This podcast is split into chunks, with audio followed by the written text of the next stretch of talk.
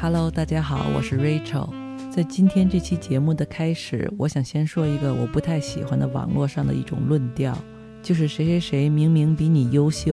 When you need mealtime inspiration, it's worth shopping Kroger, where you'll find over 30,000 mouthwatering choices that excite your inner foodie. And no matter what tasty choice you make, you'll enjoy our everyday low prices, plus extra ways to save, like digital coupons worth over $600 each week. You can also save up to $1 off per gallon at the pump with fuel points. More savings and more inspiring flavors make shopping Kroger worth it every time. Kroger, fresh for everyone. Fuel restrictions apply. 还比你自律，就好像如果我们不够自律，或者没有钢铁般的意志，就是一种很可耻的道德缺失。比如你不运动发胖，戒不了烟，或者不爱看书学习，都是因为你这个人太缺乏自制力。但我今天想跟你说的最重要的一个结论，就是在分析了无数个所谓自控力强大的人之后，科学家发现，他们跟那些苦苦挣扎的自律能力差的人其实没有什么太大不一样，并且事实正相反。所谓自律者，只是擅长构建他们的生活环境，让自己不需要展现超凡的自控力，就能够达到目标。也就是说，最有自制力的人，通常是最少用到自制力的人。人性其实都是一样的，好吃懒做。所以，只有顺应并且利用人性里的这些特点，才能养成长久甚至终身受益的习惯。也就是这本获奖无数的现象级畅销书《原子习惯》里面说的：我们很容易高估一个大的所谓决定性瞬间的重要性，也很容易低估每天都做些小改善的价值。总有人喜欢把本来丰富多彩的人生分为寥寥几个转折点或者里程碑。比如我们的中考、高考、结婚、第一份工作等等，好像我们只需要在这几个节点冲刺一下，表现出色，就能进入人生胜利组。而相比较之下，那些每天细碎的百分之一的改善，并不特别值得注意。但实际上，这些日积月累的微小改善所能造成的变化非常惊人。如果用函数曲线表达，就是如果每天能进步百分之一，那持续一年之后，你就会进步三十七倍。那相反，如果你每天退步百分之一，那持续一年之后，你就会弱化到趋近于零。做好百分之一或者做差百分之一的选择，在当下似乎没有差别，但经过横跨一生的时间放大，便会决定你能成为怎么样的人。你重复什么就会得到什么，时间会放大成功与失败之间的差距，所以好习惯会让时间成为你的盟友，坏习惯会让你跟时间为敌。社会的主流观点除了喜欢嘲笑我们不自律之外，还喜欢嘲笑我们没有目标、胸无大志。其实只要稍微想想就知道，目标的重要性其实也一直都在被高估。说白了，任何运动员的目标都是得冠军，任何商人的目标都是挣大钱，但最后能达到目标的，永远只是那很少的一部分人。过于强调终极目标，而不是日常习惯，还会给我们带来很严重的问题，就是它创造了一种非此即彼的冲突，从而限制了我们人生的快乐和可能性。就好像不达到某个目标就是失败，就是黯淡无光。人也会变得越来越狭隘和偏执，而真实的人生旅程基本都不太可能跟起步时的预期一模一样。如果你能爱上这个过程而非某个结果，就不需要等到某个节点才能享受快乐。只要这个系统有在运作，你随时随地都能感到满足和快乐。如果你还不明白这是什么意思，就看看为什么有的演员或者歌手只在演戏或者巡回演唱会期间身材很好，而一下台回到生活里身材就会越来越走样。这就是因为他们的目标与长期进步是互相矛盾的，所以才需要建立一个可以让自己一直不断变好的长期习惯。在这本书里，建立一个习惯被分为四个简洁明了的步骤。也就是提示、渴望、回应和奖赏。每当你想要改变一个行为或养成一个习惯，只需要问自己这四点：一、我怎么才能让提示显而易见？二、我怎么才能让习惯有吸引力，好让我能够渴望做这件事？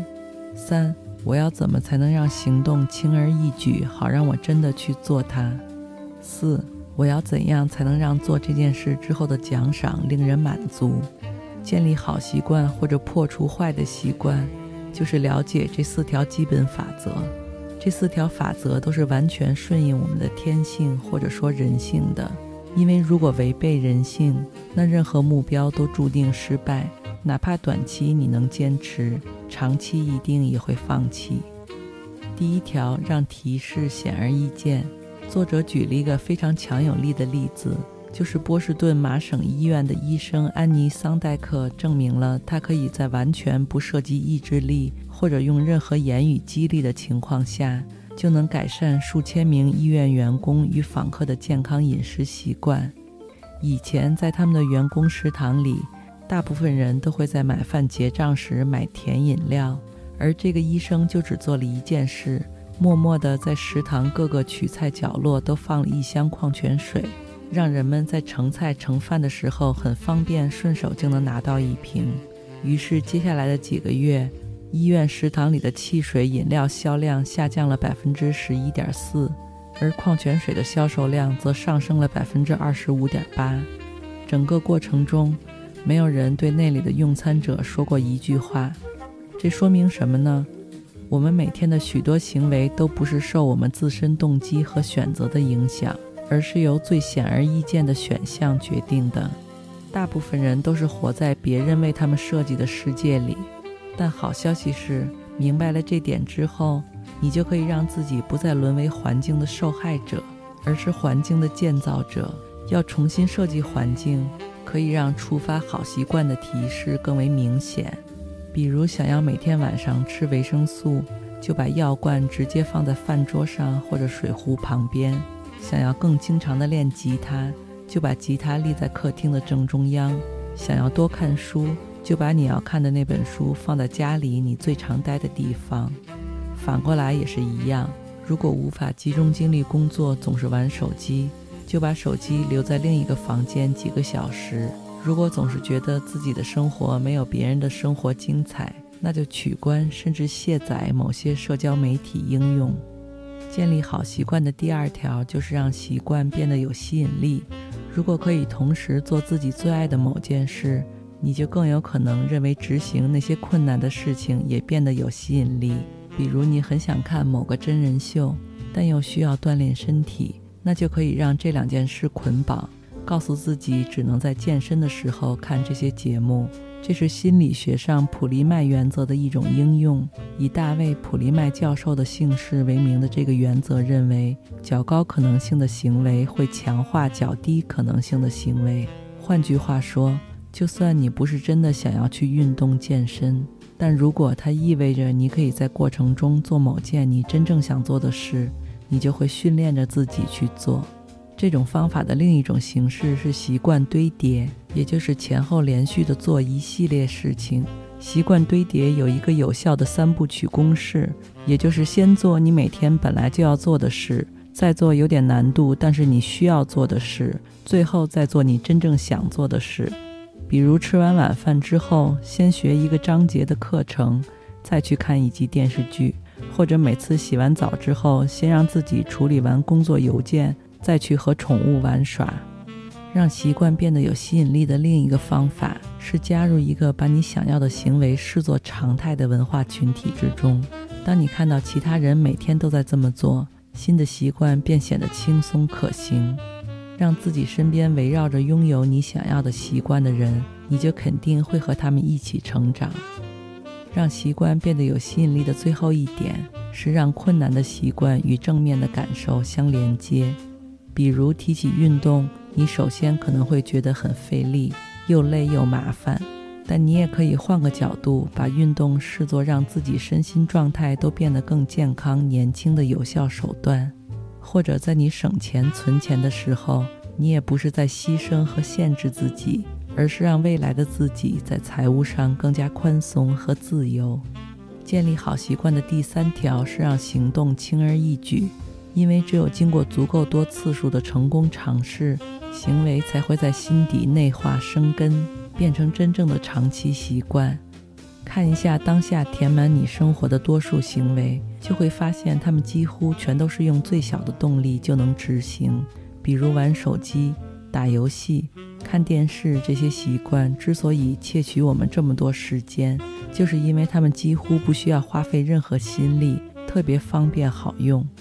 所以，我们也必须为自己减少执行习惯时的阻力。最有效的方法之一就是环境设计。这个就类似我们刚才说过的，通过环境设计让提示变得显而易见。同样，你也可以通过优化环境来让行动变得轻而易举。比如，你想要多运动，就提前准备好运动服、运动鞋和运动水壶，让自己随时就能出发。如果你想要饮食变得更健康，就在不忙的时候随时洗好、切好各种蔬菜、水果，再放进相应的容器里，这样你就能在接下来的几天轻松去拿或者烹饪这些健康食物。总之，这些看起来简单的小事情，能让我们把好习惯放在阻力最小的那条路上。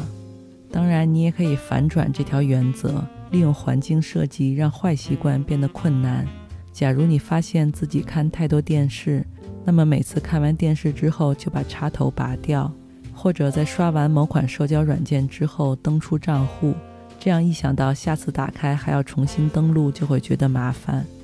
关于让行动变得轻而易举，作者还提到了一个两分钟法则，也就是每个看似困难的习惯，其实都可以缩减为一个两分钟的迷你版本。比如看一本大部头书籍，可以变成只看两三页；要坚持每天写日记，可以变成随手写几句话；做三十分钟瑜伽，可以变成在瑜伽垫上拉伸两分钟。相信这些两分钟的任务，任何人都能够完成。那你就可以从这两分钟开始，也同样非常有效。一个是因为随着时间的推进，你一定会循序渐进，越做越多。还有另一个原因，就是这两分钟也同样强化了你想要建立的身份。如果你连续五天都做深蹲或者举哑铃，你也同样把票投给了新的身份，也就是你是一个重视自己身体健康和身材的人。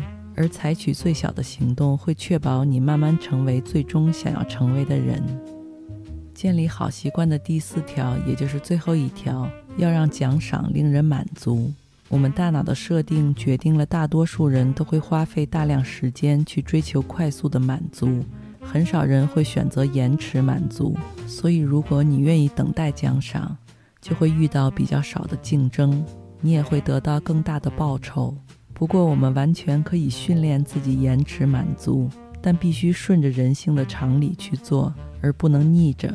最好的办法就是为长远有益的习惯添加一些立即就能享受的愉悦，而为那些长远无益的习惯添加一些立即就能体会到的痛苦。需要注意的是，你选择的短期奖赏必须能够强化你的身份认同，不能与之抵触。比如，你想要减肥或者多读书学习，那买一件衣服作为奖励就没有问题。但如果你的目标是减少开支和存钱，这个奖赏就不太适合。再比如，你用吃一顿火锅或麦当劳来奖励刚健身完的自己，也是投票给了相抵触的身份认同。刚刚的好习惯就会被抵消。所以，你应该做的是给自己买一束鲜花，或者去洗个泡泡浴，或者去做一次足疗。这样既有身心享受，又符合健身的目标。短期奖赏就和长期愿景保持了一致。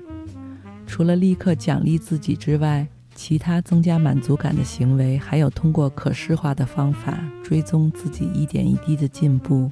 比如，推销员用回形针策略，每打一通电话就从装满回形针的盒子里拿出一个放进旁边的空盒子里。或者更简单的形式，就是在日历上或者计划表上打勾打卡。这样，你看着表格上满满的打勾，就会更加有动力。即使中间错过几次，你也会更倾向于让自己尽快回到正轨上来。以上四点就是实操养成习惯的四个基本步骤。作者在本书的最后一部分还补充了一个进阶策略，也就是让自己有意识地培养各种习惯的同时，也要意识到人和人之间确实存在基因差异，比如个子高矮、声音、长相、性格特质等等。